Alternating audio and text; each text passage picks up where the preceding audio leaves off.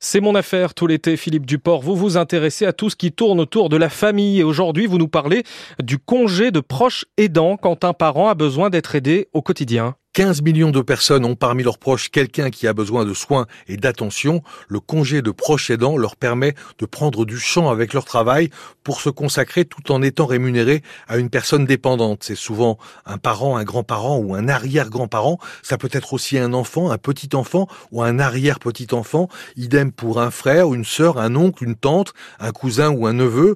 Cela peut être tous ceux qui sont liés à la personne avec laquelle on vit en couple. Et pendant combien de temps peut-on se mettre à la disposition de ce parent ou de ce proche La loi dit que c'est trois mois minimum, mais la durée fixée par la convention collective peut être plus longue. Le congé de proche peut être renouvelé, mais il ne peut pas dépasser un an sur l'ensemble de la carrière.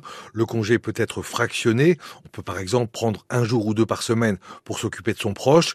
À noter que l'employeur ne peut pas s'opposer à ce que vous preniez un tel congé vous pouvez aller au prud'homme si vous essuyez un tel refus. Et il y a des délais à respecter? Il faut faire la demande un mois avant, mais le congé peut débuter sans délai s'il y a urgence, comme la dégradation soudaine de l'état de santé ou toute situation de crise. Pendant le congé, le salarié doit se consacrer entièrement à la personne dépendante. Elle ne peut pas exercer un autre métier.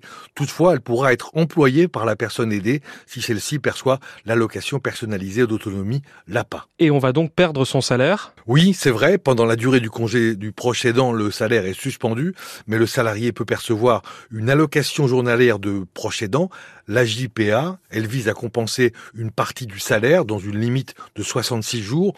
Son montant est de 62,44 euros par journée et 31,22 euros pour une demi-journée. Le salarié a droit à un maximum de 22 jours d'AJPA par mois. À la fin de son congé, le salarié retrouve son emploi ou un emploi similaire assorti d'une rémunération au moins équivalente merci pour vos explications, Philippe Duport. C'est mon affaire tout l'été sur France Info et réécoutez sur l'appli France Info.